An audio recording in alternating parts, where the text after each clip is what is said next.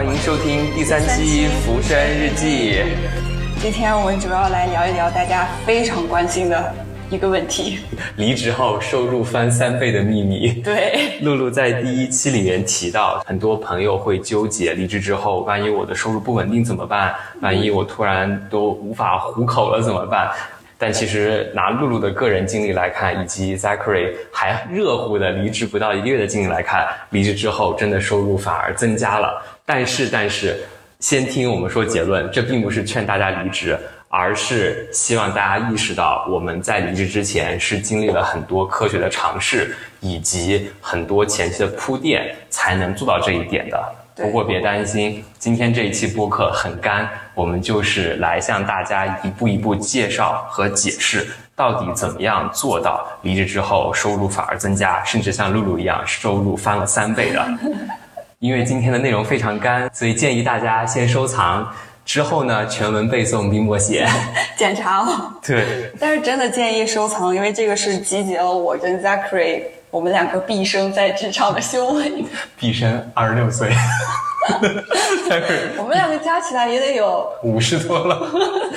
不止吧？将近六十了，也是。其实要来聊收入，尤其是离职后的收入这个事情，我们得回到收入的底层逻辑上。因为在经济学的角度来看，其实我们看收入它特别简单，它无非就是劳动力市场中供给端和需求端的一次平衡而已。我们怎么来看这个供给和需求？供给端非常简单，就是你我每一个所谓的打工人、劳动者，我们在这个市场中，尤其是在劳动力市场中，提供的就是我们的劳动力，或者我们的技能，或者我们的服务。有力的出力，有技能的出技能，有脑力的出脑力，有体力的出体力等等。供需市场中的另外一端就是需求端，也就是有意愿付费购买劳动力的人。俗称我们的老板们，有的时候我们也会叫他们爸爸。对，那他们所谓现在在这个供需市场中已经有了资金来向我们这一些劳动者采买我们的服务，采买我们的时间，采买我们的技能，或者采买我们的体力、脑力。这其实就是一个最简单的平衡，就是供给端和需求端的平衡落到每个个人上。当供给端和需求端达到一个小平衡，其实就是我们。最简单的一个月薪，也就是我们的收入，这个就是一个简单的平衡点。换另外一个角度来理解它呢，就是有人来有意愿采买你的服务，并且完成支付，其实他也认可了你能够给他们带来的部分价值。你比如说，听众大多数都已经在职场中，或者说是至少有部分职场经验了。其实大家每一次签的合同，都是在达到一个小的平衡点。这个平衡点在大家的不同工作中，可能有的时候偏高，有的时候偏低，有的时候可能只是一个小活儿，也是一个项目等等。每一个平衡其实都是体现了供给端提供的部分服务被需求端认可，同时需求端给出的价格来采买供给端的时间的价格被供给端所认可，这样子双方平衡结束，它就是非常简单。从这个结果，也是从这个平衡来看，如果我们想要让收入增加，要做的其实特别简单，我们就是要将这个供需平衡的平衡点从一个较低水平拉到较高水平。较低水平，A.K.A. 花一百块钱买你一个小时劳动；较高水平，A.K.A. 花一万块钱买你一个小时的劳动。因为最后就是落到我们提供的，其实就是我们有限的时间嘛。那听起来非常简单，我们只要把这个平衡变了就好。但是到底怎么能够让这个平衡发生改变？这个就是我们今天要深入来讲的。所以该怎么做呢？因为这个平衡点影响它的因素太多了。从经济学里面来看，什么人力成本啊、年龄啊、技能啊、学历啊等等，都是非常非常多影响这个平衡的要素。再包括什么市场的大环境呀，啊，啊和你同样竞争的人啊，比如说你正好遇到这个公司就是非常紧急缺这样的一个人才等等等等，它有太多的相关变量会影响这个平衡点。但是我们还是回到它最基础的这个平衡来看。我们今天作为大多大多数收听者，也就是像我和露露一样的，曾经是打工人，或者现在依然是打工人，想要尝试一下做出新的选择的人来说，我们就从供给端主要来讲今天的内容。首先来看供给端，回到刚刚提到的供给端的每一个个人，也就是劳动力，也就是你我每一个打工人。今天我们主要就把这三件事情讲清楚。对于打工人来说，我们怎么做才能够一步一步的把我们的收入提高？先讲结论，第一步，精准锁定低水平平衡。就像我刚刚提的，我们把低水平拉到高水平，所以在拉动它之前，我们先找到自己的位置，低水平平衡。第二步，持续探索高水平平衡的可能性。从低到高有太多方向、太多角度可以前进。但是我们需要做的是找清楚高水平平衡，或者说是适合我们的，大家都很希望少走弯路，尽量能够短期内看到最快的结果。那就是说，我们擅长的事情，我们可行的高水平平衡在哪？第二步，找寻这个高水平平衡的方向。第三步，打造个人的稀缺性，让大家知道这个人的确有点东西，而且我真的很愿意付费来购买他的服务。那我们就来一步一步详细拆解吧。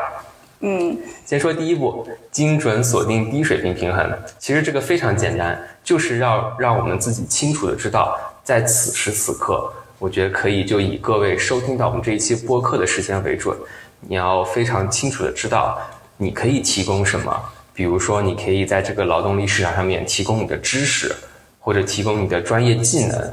或者再甚，你可能提供的就是一份时间。或者再往下，你可能提供的就是一份体力，对吧？那这些你能提供的东西，它在市场中的定价都是不一样的。举一个最简单的例子，相信正在收听播客的各位，大多数此刻是有一份全职的，那我们就可以理解，你现在签的这一份全职合同，就是你与目前劳动力市场中的一次交手。这一个全职合同也是在劳动力市场中最常见的平衡方式。我觉得不妨想一想，在你现在做的这份全职中，你的工作职责是什么？从中找到在这个过程中，你到底对于这个公司也好，对于这个劳动力市场也好，有什么个人贡献，以及学到了哪一些软实力与硬实力，甚至新的技能等等。这个就是第一点，精准锁定低水平平衡其中很重要的一步。哦，没错，Zachary 说这个是非常有发言权和话语权的，因为毕竟是在北大学过经济学的男人。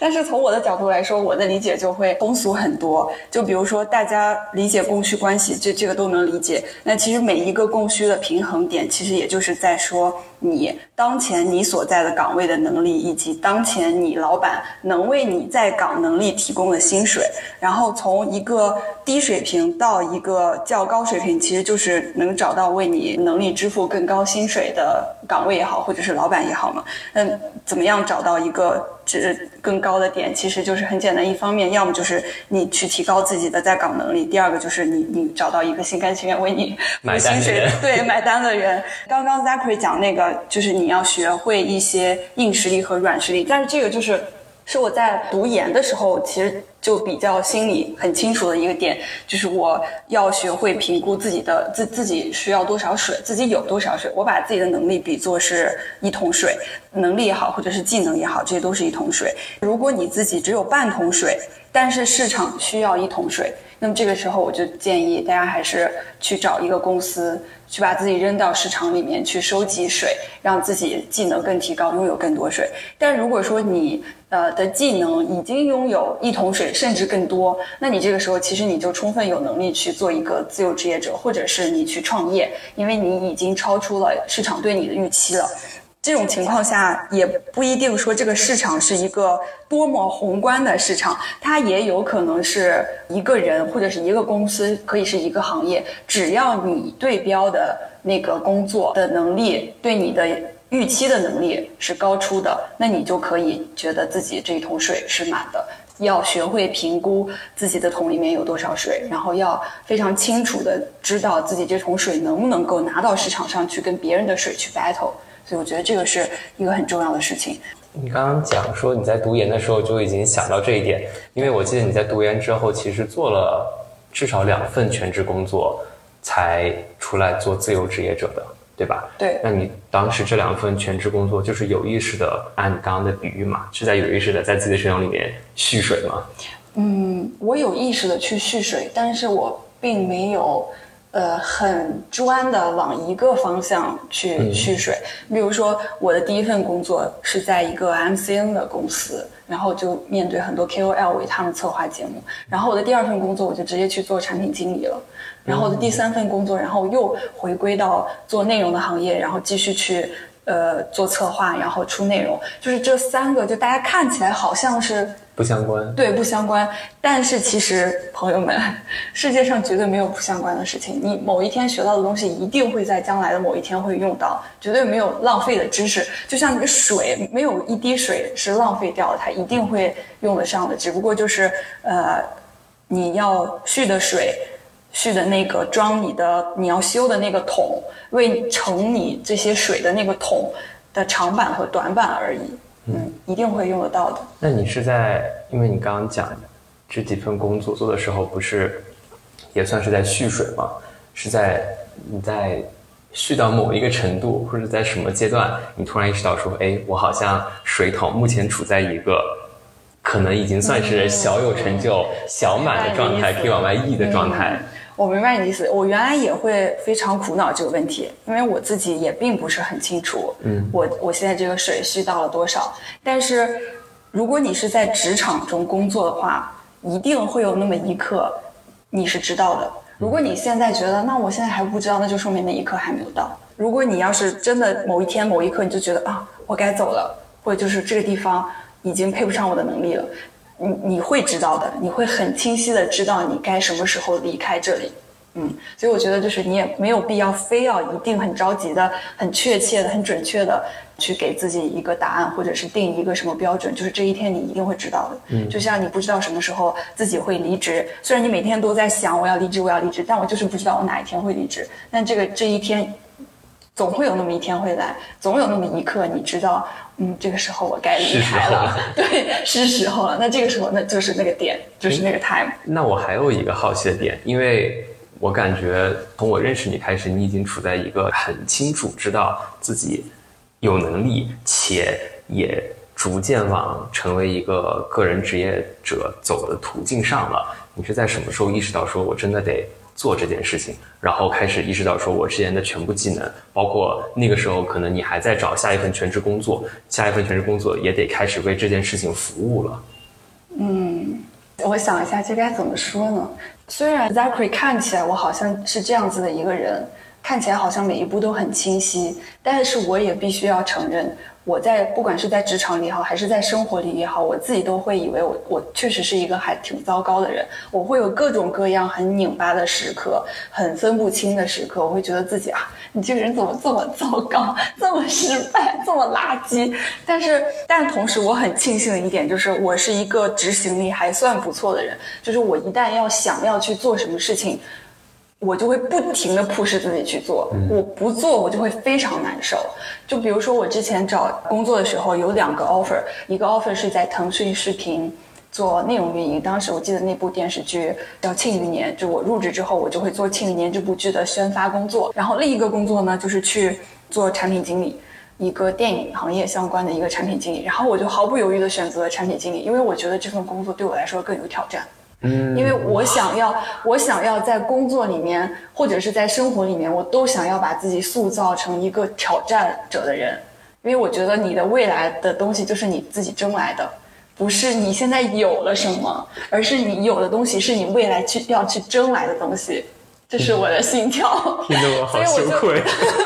所以我就 面对这两个 offer 的时候，我当时几乎没有犹豫，我立刻就是选了那个产品经理，因为对于我来说这是挑战更大的工作。我会面临更多的未知性，我就很喜欢这种未知。结果果然，我就学到了非常多，就一直到受用受用到现在了。我真的特别感谢那段经历。虽然那段经历每次就是我一个文科生出身，每次跟那个一些 IT 啊工程师啊，然后对一些产品需求文档的时候，他们在说的一些美丽的中国话，我真的完全都听不懂。我就想你们在说什么，我听不懂，就很痛苦。但是确实是学到了很多。哇，我我有一种回到小学的时候那种期末考完试，所有学生和家长一起在开家长会，这个时候班主任说啊，王璐今年的年级第一，上来跟大家说几句吧，就那种感觉。然后王嫂他又说，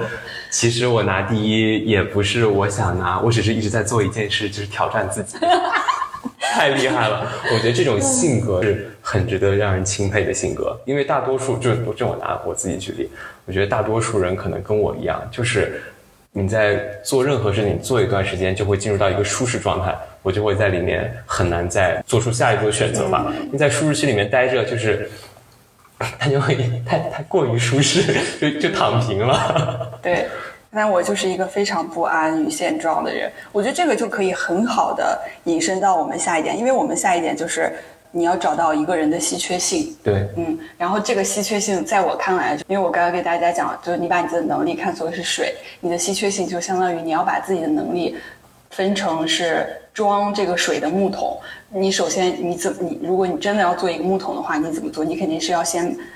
找木板，然后围成一个桶。然后我觉得这些木板其实就是你能力的划分。比如说拿拿我自己举例，比如说我是一个做内容策划的人，那我肯定不只有做内容策划的能力，我肯定还要了解客户的需求，然后我要去跟很多人去沟通，然后到落地的时候我还要去运营呃这个项目，然后要在执行的过程中去解决各种问题，这都是我的能力。我把这些能力都拆分的非常细，就是你要把每一个你的能力当成是一个木板，这些木板一定是高高低低的。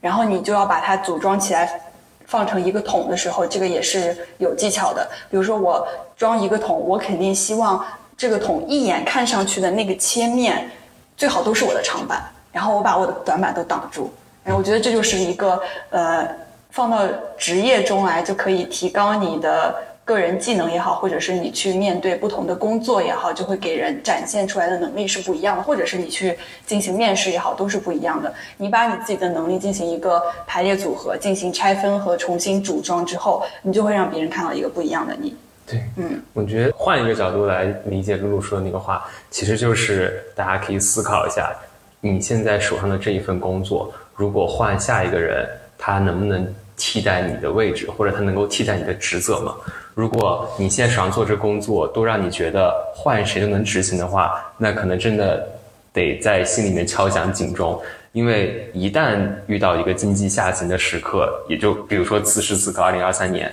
那一定是容易被替换的人，他会很容易被换走、被砍掉，或者说是被以愿意出。更呃愿意以更低的价格卖自己时间的人替换掉。你比如说，露露愿意以五千元出售自己的一小时，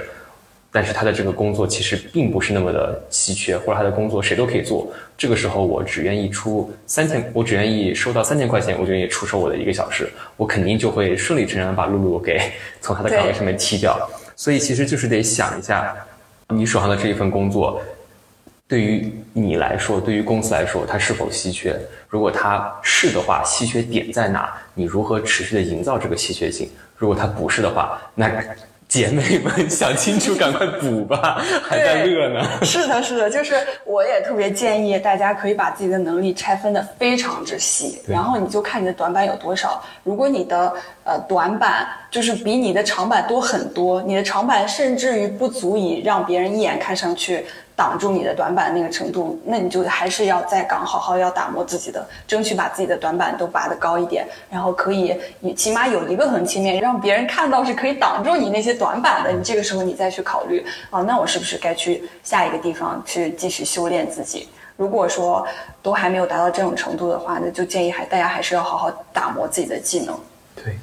对。待会我们还会再深入的再给大家讲一下这个稀缺性是如何营造的，对，以及怎么打磨你的技能。对，不过这就是我们想要讲的三部曲中的第一步，也就是精准锁定低水平平衡。认清楚了我们此时此刻，也就是你收听播客的这一分这一秒的这个当下，你你所在的位置，以及你在这个劳动力上面能够提供什么，这个很重要。我们在找到了低水低水平平衡，而且我们用的这个词叫做精准锁定低水平衡，就意味着你一定要对自己有非常清晰的认知，那我们才能够往下一步走，也就是我们来探索高水平平衡可能性在哪里。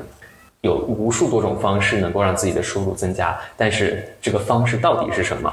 在这一步里面，其实我们就是要向大家来阐述如何知道我们擅长什么，以及如何科学的精进。我们在这里边给大家提供了四个指南，我们称为科学探索自我指南。最开始来简单介绍一下，其实就是相信在来听这一期播客的各位，无非处在一个，要不然就是想要更换赛道，要不然就是在思考我的人生是不是有不同的可能性。那我们这一份科学指南，尤其是在探索高水平平衡认知自我的这份科学指南上面，就是想要让大家知道，你按照这个四四步的方法来做，你是一定能够更深刻的认识到自己下一步往哪走，以及现在这一步该怎么样子进行调整的。我知道有一些朋友可能非常幸运，已经在此时此刻找到了自己毕生所爱，但是并这并不意味着这四份探索指南就不适用于你，而是告诉你，你在认识到了自己已经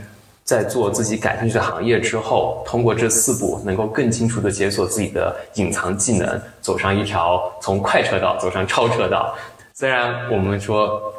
人生条条大路通罗马，但是毕竟有的人就出生在罗马，有的人嗯骑着共享单车在往罗马走，有的人 搭着直升飞机在往那边冲，所以还是希望大家能够通过不同的方式来更好的探索自己。那我们就深入来讲一下，第一步其实也是大众最喜闻乐见、茶余饭后会探索的方式，其实就是借助。或者科学，或者玄学的方式，或者命理学的方式等等各种各样的途径来了解你自己。对，这个是最不痛苦的一种方式。对，先说科学吧。其实从科学角度来讲，已经有非常多心理学也好。啊，人力资源管理学出身的人也好，他们会做这样的方式，他们会给你做职业规划、生涯、你的人生规划，这些其实背后已经有非常科学的体系在了。我记得这几年，可能你只用一个小时，你就可以来有一份非常完整的报告，它是对你来定制的。通过这样子科学的体系，你可以来了解自己到底擅长什么。从科学系统来说，从心理学角度来说。你适合做什么？然后哪一些是你需要理解，哪些你需要规避的？比如说非常火的 MBTI 十六型人格，虽然大家看的主要是在看它什么内向、外向啊、理性、情感等等这些方面，但如果大家真正点进去那个报告的话，它再往下走是有一个专业报告，专业报告中它其实也包括了你的职业建议。因为我是呃主人公型人格。它里面就会讲得非常明确，我适合做什么职业。我记得，比如说什么老师，比如说神职人员，比如说政客等等这方面，具体我有点忘了。但其实很多这样子科学的体系，尤其是在有专人指导的情况下，你能够更好的理解自己。但如果大家依然觉得说这个好像有点太一板一眼了，你也完全可以去试一试什么八字、生辰八字、紫微斗数、占星塔罗等等，有非常多的方式让大家来理解自己。对。或者是算命，但是算命才是更适合中国宝宝的 职业规划。对，其实你呃会把你的一切，你的呃你的能力，哪哪怕就是你能力不行，什么什么你都怨不着自己，都是你的命数不好，命中缺水什么之类的这些东西，都与你无关。主要是说这些，不管是科学的还是所谓玄学也好，通过这样的方式，它起到的就是以一个三方的视角来让你更好的理解自己。对，因为我们每个人看待自己，它一定都是片面的。举一个很简单的例子，可能如果大家有写日记的习惯的话，肯定会发现写着写着日记，你都开始在日记中欺骗自己了。对，是的，这个我也觉得很可怕。我以前就是有一次听完你说你在写日记，然后我就回来我自己写日记，然后我就会发现我在自己在日记里都会跟自己撒谎。对，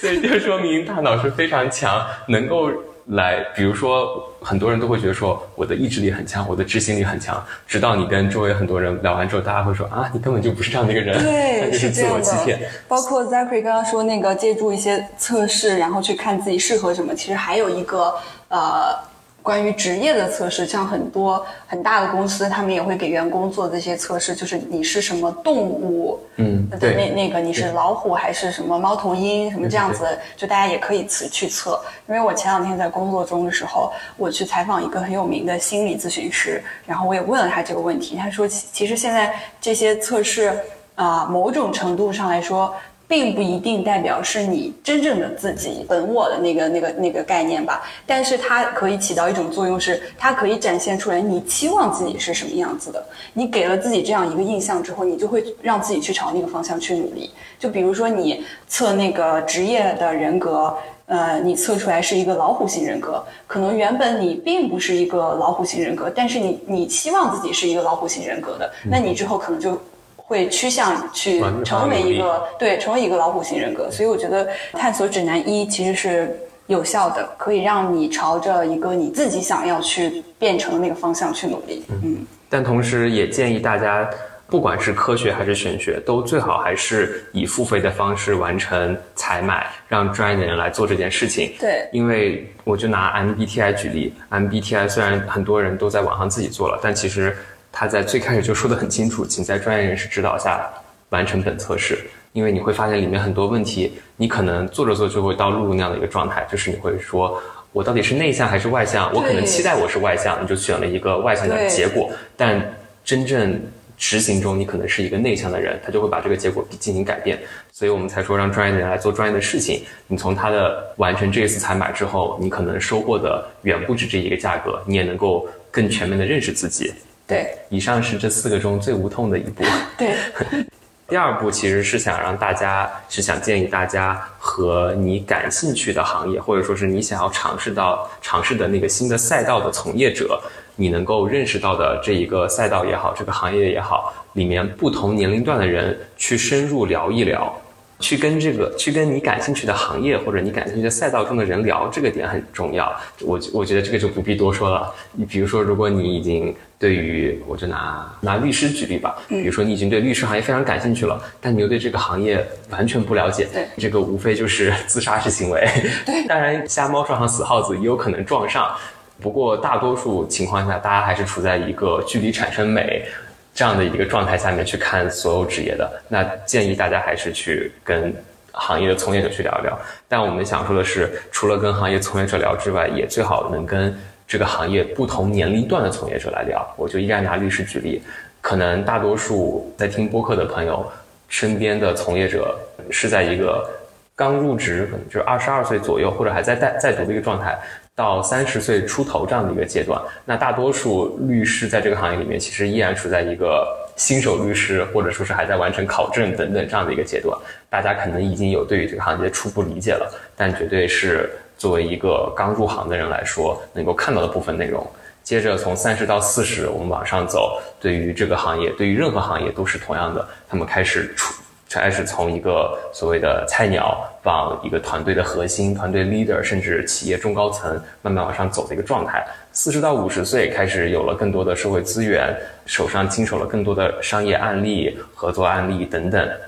那这个状态也会有更多的思考，以及知道这一个状下一步做什么。然后五十到六十，基本上按照中国来说，可能五十到六六十五吧，已经进入要准准备退休状态。那这个时候。人生有更多选择，看看是要自己开公司出来单干，还是怎么怎么样。建议大家去跟不同年龄段的人来聊一聊。二十到三十肯定能给你提供很多内容，三十到四十也有更多每个人不同的视角。我自己的经历就是我在六月跟很多不同行业的人都聊了，每一个行业里面我也有意识的选了不同年龄段的人，就会发现，哎，可能同样的一个领域，同样的一个行业，有的人觉得已经玩完了，赶快换下一个。方面吧，有的人还在那美呢，说哎，这行业一片大好。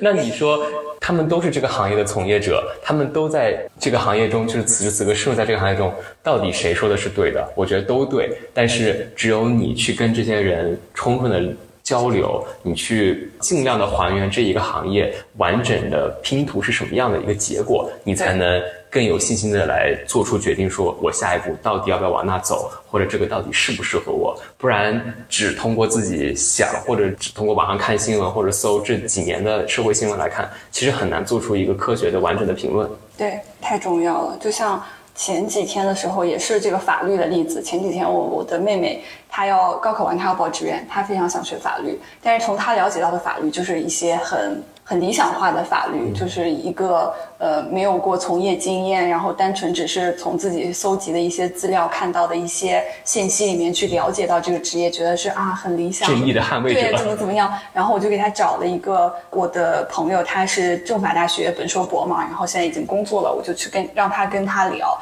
然后聊完以后。他的志愿里面没有一个是报法律专业的，就是因为你完全不了解这个事情，你的了解只是站在你自己的立场，基于你自己的人生经验，呃和你的呃想法，然后你自己的观点，然后去了解这个事情，但是你并没有站在别的维度上去了解这个事情。就像 Zachary 说的，你要把它当成一个拼图一样，尽可能的去完善很多不同的方面，你才会对这个事情有一个更。全面的了解，不然的话，你前面一张拼图，你只是零零星星能拼了几个，你根本都不知道这个全貌是什么样子，就是贸然选择，其实是其实不太好的，这样你的试错成本会变得非常之高。对，换句话说，我觉得肯定有听众朋友会在心里面想说。那我就想试，也有人跟我讲说，如果你想做，你就做就好了，你也不要听那么多额外的建议。我觉得这个意见也是对的，嗯。不过它有个很核心的点，我觉得要在最开始就跟大家讲清楚，是因为我们就拿人的这一生来讲，在一个在中国社会系统中，大众认可的工作年龄就是二十出头到六十五岁，男性六十五岁，女士女性六十这样的一个年龄段。你可以花时间来进行探索，你也可以所谓就像你刚刚说的，你你感对一个行业感兴趣，不在获得很多的情况信息的情况下，立刻去尝试，当然可以。我觉得你有一腔热血去做，你一定能够做成。但怕就怕在你做了两年，发现自己做的这个判断是有问题的。或者说是自己当时做这个判断是不全面的，然后内心开始出现纠结、不坚定。其实那个时候，如果你真的坚定下去，你也没准能成。但你一一纠结，你又开始想说，要不然我再换下一个行业，然后又开始误打误撞。在这样的过程中，真的就是试了很多错。因为其实回到最开始，我们工作也就那么四十多年，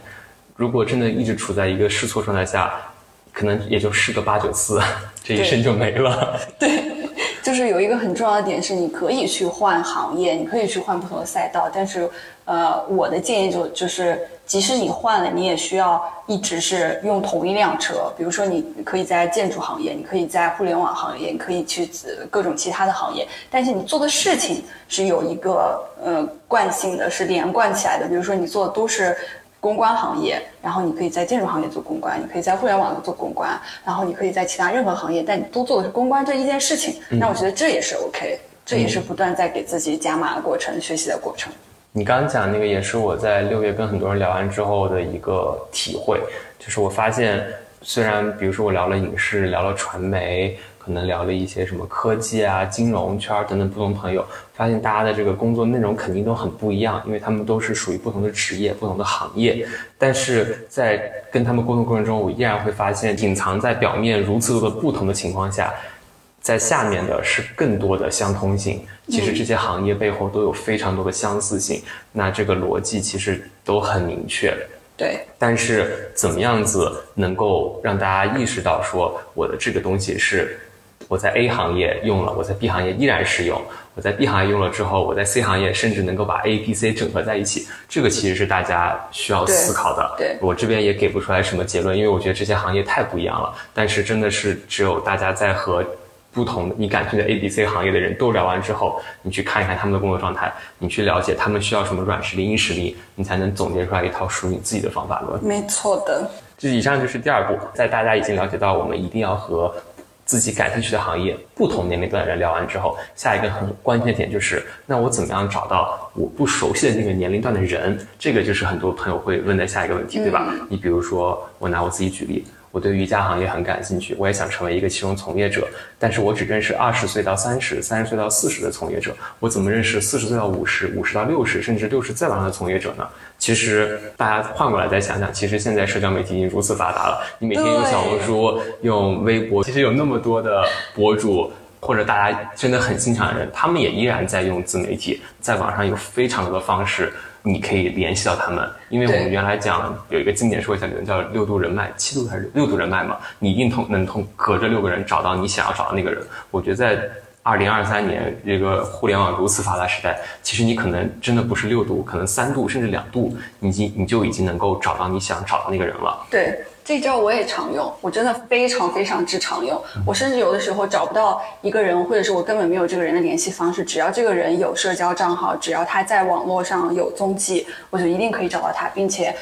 几乎没有失败过。其中有一个非常重要的点，就是如果你要真的是想要去邀请他做一件事情也好，或者是想要去请教他也好，一定一定是抱着最真诚的态度去的，没有一个人可以拒绝另一个真诚的人。我觉得这个非常之重要。我拿我自己举例，就我对于某一个专业很感兴趣，但是我又找不到这个专业里面比较资深的博士生，或者甚至就是教授，所以我就直接上网看我感兴趣的什么学校，就咱就是说从最好的开始扒嘛。国内清北复交，什么国外哈耶牛剑这些，你就扒看这些教授，你看到教授他们百分之九十都会在官网里面留自己的邮箱。你就给他们发一份非常诚恳的邮件，基本上大多数教授都会回你。如果不回，你就再发第二份；不回，再发第三份。然后如果第三份还不回，那你就看这个教授他有没有留他们办公室座机电话。如果留的话，你就给他打电话，你就直接打电话做自我介绍，然后并希望加他微信，或者说是提醒他看一看邮件，因为你真的很想跟他沟通。就一定要大胆，一定他是愿意回你的。我再举一个例子，比如说你对某一个行业很感兴趣，你也知道这个行业它可能有一个明星经纪人或者明星创始人。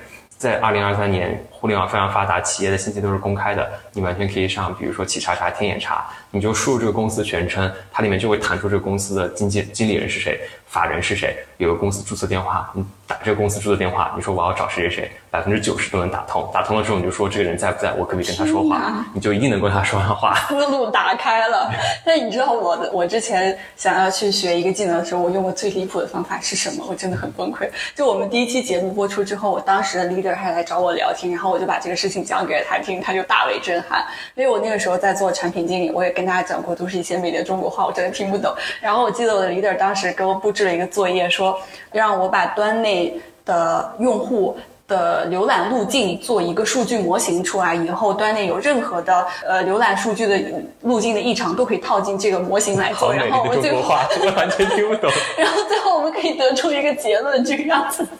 我当时没有想到这个题这么难，我一口答应，我说好，没问题。结果等到我做的时候，我才发现这个我真的完全不会做，我完全不知道从哪里扒。因为我们做我做的那个岗位是产品经理的用户增长方向，然后所以我每周都会去研究一些在用户增长数据做的很好的 APP。然后那个时候我就敏锐的观察到了一款 APP，它用户增长非常之可怕。就是探探和陌陌，因为那个时候他们合并成一家公司嘛。我就在体验这两款软件，我就在做，然后突然发现，哎，上面有很多做产品经理的人哎，我就开始疯狂在上面找产品经理的人，我就去问他们，嗯，我就说，嗯，那个可不可以教我这个怎么做怎么做？然后我就认识到了一个当时是在京东做产品经理的一个人，然后我们就经常切磋，哎，如何这个 如何用户增长，如何去做这个事情。然后，但是虽然说当时。也最后没有人，就是真正的教到我，这个转化率比较差。但是我终归是认识到了这方面的人，并且是有了一些多少还是有一些收获的。对，然后当时他也是非常之大胆，他又把我拉到，给了我一个会议号，让我去听他们小组里面开一个会。我听说吗？京东的风控不会找到你。好，就此打住，不说了，什么都没有发生。我跟你讲，京东的律师函，虽然我们这个节目还没有火到让京东的法务部门听到，但是很快就是给大家，就是告诉你们，就是思路要打开，方方面面，你想，只要你想找，你一定是可以找到这个人的。那我觉得反过来也讲，看你真的对于这个行业，或者比如说，我就拿我自己举例，如果我真的已经确定要做一家行业了，我都觉得这个就是至少在二零二三年，我觉得这是我。接下来五到十年，甚至毕生的使命了。它对于我如此重要，那我获得几个拒绝，又能算得了什么？在对于你自己热爱的东西，如果只是那么两三个人拒绝了你，你电话打不通，你就放弃了，你就不愿意再做这个信息搜集也好，信息检索也好，甚至一些认识这个行业自身从业者的尝试，那为什么你能够笃定的说，你就热爱这份行业呢？你就热爱这份工作呢？对，其实就是想和做之间还是有一个巨大的鸿沟的。对，只要你是一直在想。你哪怕你想的再多再多，每天想到失眠、头发掉光、睡不着觉，但你永远都没有去做，那你依然就还是在零。对，嗯，依然是个零。以上就是第二步，也就是我们说的，在借助了科学玄学系统认识自己之后，如何和感兴趣行业的不同年龄段的人来深入聊一聊。在聊完之后，也记得感谢人家，因为如果你真的成为了这个行业的从业者，那他们很有可能未来。有可能是你的老师，也有可能是你的竞争者，也是你的同行、你的朋友。嗯，你在没有入这行之前，如果能非常幸运，已经和他们建立了很深刻的连接，相信他们也会更愿意来帮助你。对，是的，所以一定要真诚，一定要懂得感恩。对，那第三步其实，在第二步比较痛苦和 push 大家的点之后，第三步想说一个和身边朋友相关的。我们建议大家去问一问身边朋友，或者就是你在社交活动、社交场合中新认识的陌生人，他们觉得你是什么行业从业者，或者他们对你的第一印象是什么，你带给他们怎么样的感觉？这样的时刻往往会给你一些很意外的反馈和惊喜。对，比如说，我就拿我自己举例，因为我自己的身份证上面列的是生命科学学院嘛，就是跟神经生物学这个相关的学校的院系。那很多人在收到我的这个身份证之后，他就会说：“哦，北京大学生命科学学院，哇，小伙子，看不出来你是读这玩意儿的呀。”我说：“那你觉得我像读什么？”他说：“我觉得你像是搞艺术、学舞蹈的。”基本上，我现在遇到十个人，九个人都会这么说。我就想说。那我是不是真的还是吃这口饭的？对对，就是这样。这个也是我想说的一个点，就是你通过去跟别人碰撞之后，你就会发现一个别人眼中的你原来是那个样子的，你就会给你自己很强的自信。对，大家去跟周围人多聊聊，没准你能收到一些很意外的反馈。是的，是的。但我们刚刚讲都是一些正面反馈，但也有可能，你比如说你现在已经很坚定，你觉得你就是一个。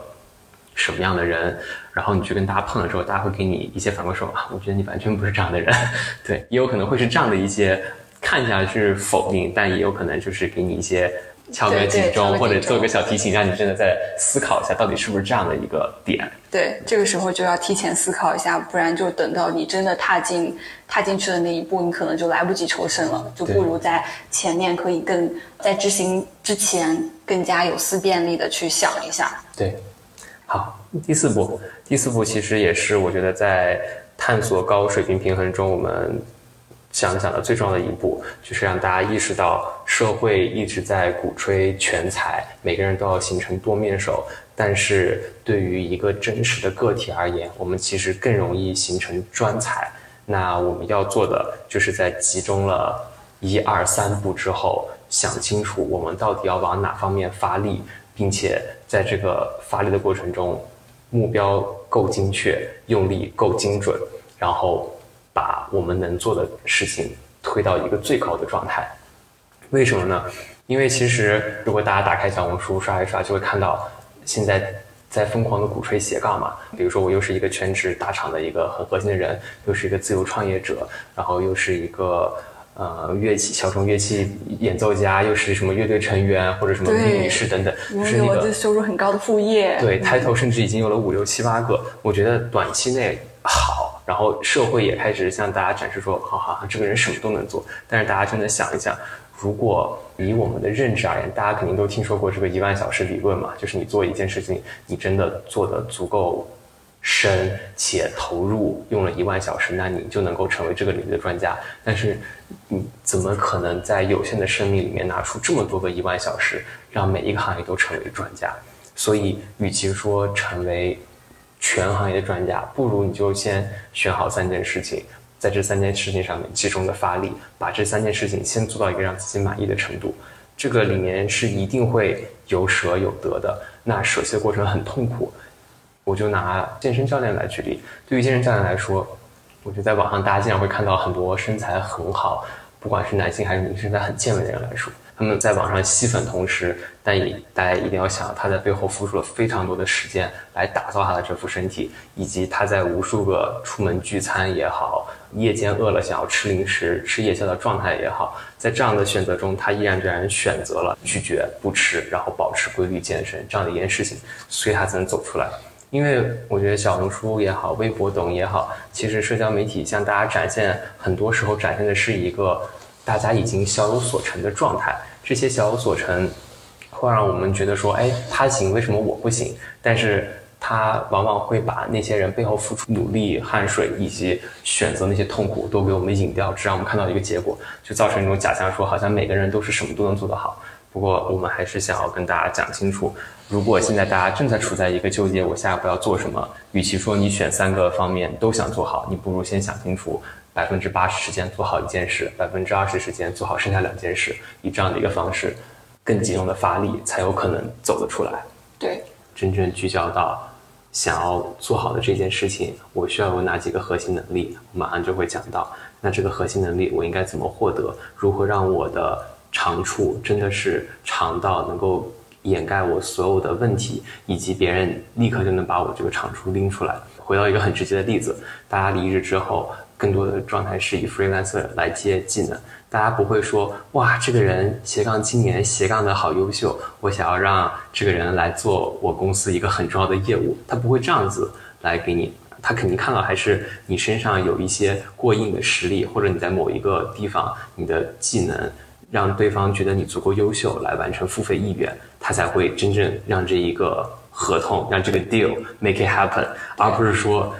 他说：“哇，这个斜杠青年好有意思，我没准这个项目他也能斜杠给我做了的。那 对于这个采买者来说，他肯定不会抱着这样试错心态来做的。对。我之前看过一部电影，就也推非常推荐给大家看，叫《爆裂鼓手》。里面那个主人公他就是找到了自己热爱的事情。如果你不知道你现在做的事情是不是你热爱的事情，但你又有点喜欢，那你可以去看看。如果换成是你的话，你能不能做到电影里主人公这样为他去牺牲，然后为他去付出？如果你觉得你可以，那么你这件事情就是你热爱的事情，就不要犹豫。对，以上就是我们刚讲的第二点，也就是探索高水平平衡的可能性中的四步。再给大家过一遍，第一就是借助各种各样的方式来科学的了解自己；第二呢，就是和你感兴趣的行业能够认识到的不同年龄段的人进行深入交流；第三呢，则是问一问身边的朋友或者刚认识的陌生人，你给他们的感觉是什么样的，来收集更多你身边人对你的看法；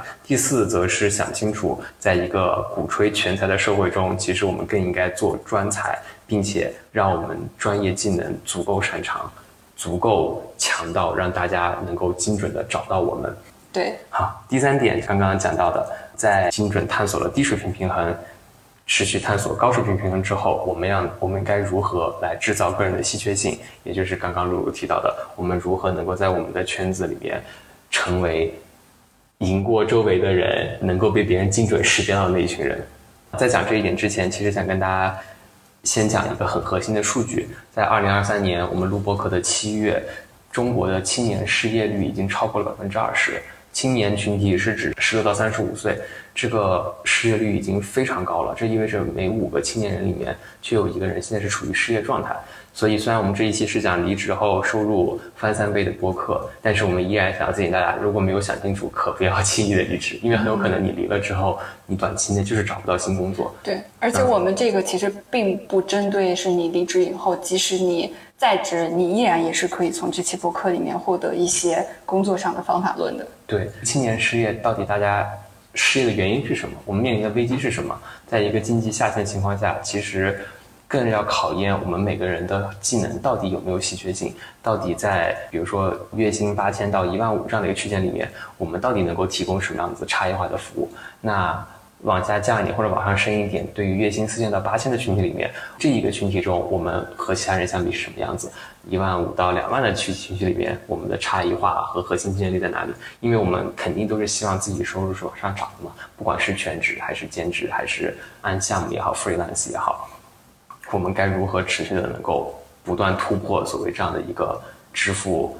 金额区间，能够往上走？你就是要更好的营造自己的稀缺性。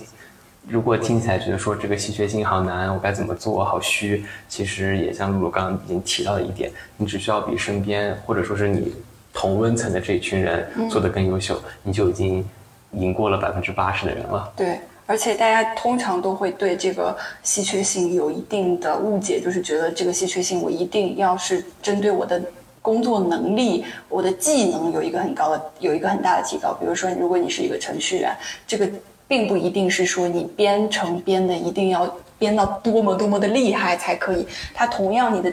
技能，你的工作技能里面是包含一部分的软实力的，就是你的硬技能和你的软技能共同结合起来，这才是你的职场能力。你的硬技能那部分这你得够硬。这只能只能说明是你的技能能力，但是它并不代表是你全部的职场能力。就大家这个要分开。比如说你的呃软技能、职场能力，就是你的沟通能力呀，你你给老板或者是给你的同事输出的情绪价值啊，你在那个职场上，你你有被别人讨厌的勇气啊，这些其实都算是你软实力的。嗯。换句话说，我就拿以一个 freelance 角度来讲，如果大家想要让这个订单成功的被签下来，其实假如说大家要做到九十分，那里面可能六十分是硬实力，三十分是软实力。只要你做到这个九十分的状态，你就可以让这个订单发生。那有的人他可能技术就已经到了八十分，他只需要配个十分的软实力就完事儿了。那就对于大多数来说，他可能就是处在一个被公众认知为啊非常会写代码或者非常会做策划的一个人。他其实不需要去做很多社交，不需要去花很多时间投入来维护客户关系，他也依然会被大家愿意采买他的服务，因为他就是业务能力够强，做的东西拿得出手。但对于大多数人来说，他可能比如他的个人业务能力只有三十分，但是他还有很多其他的软实力，比如说他的社交能力非常强，他能够更好的能够让他的甲方爸爸们开心，那是个六十分东西，加起来他也是九十分，这个订单也能成。但是我觉得大多数人他可能就卡在一个业务能力可能。四五十分，工作能力可能十分二十分，加在一起七十八十分，就差那么十分，那这个订单一定就是成不了的。更比如说让这个订单超过九十分，就是你可能自己做到一百分、一百一十分，让更多订单持续来找你这样的一个状态了。所以大家可以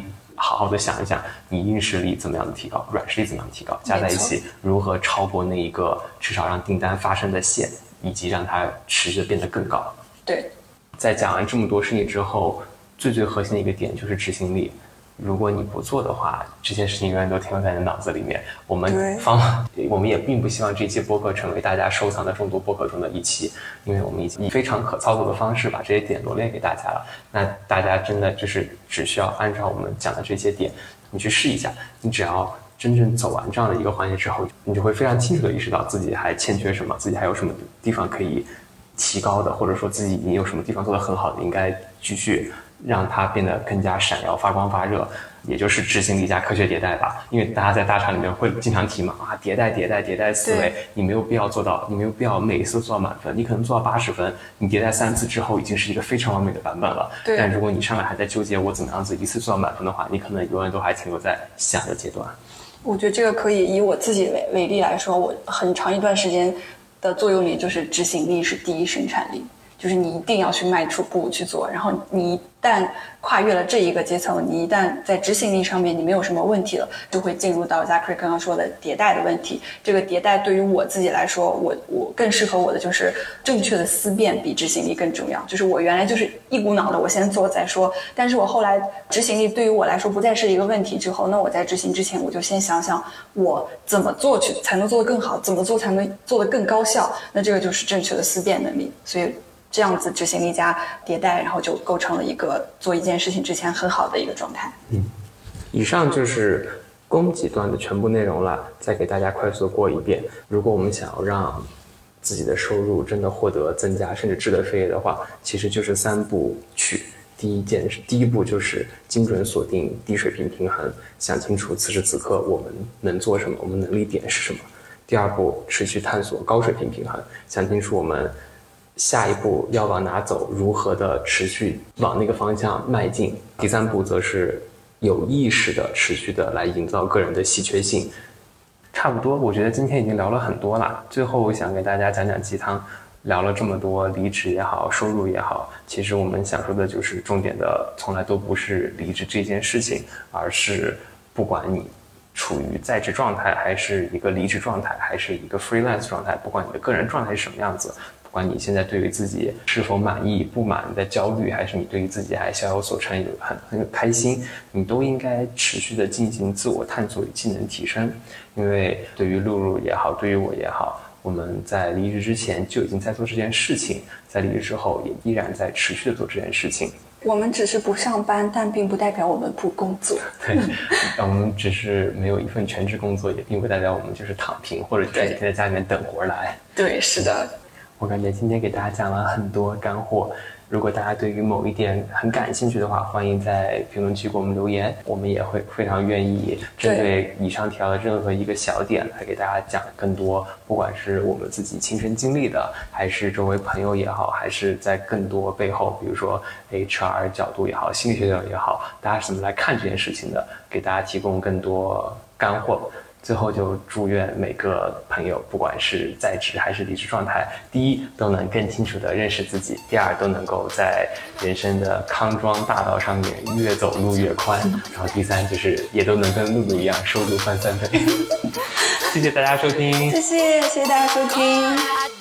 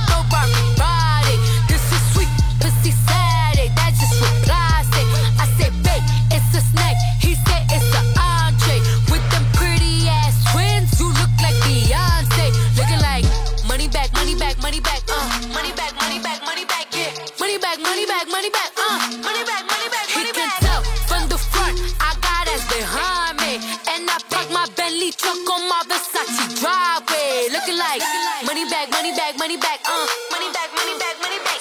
Money back, money back, money back. Money back,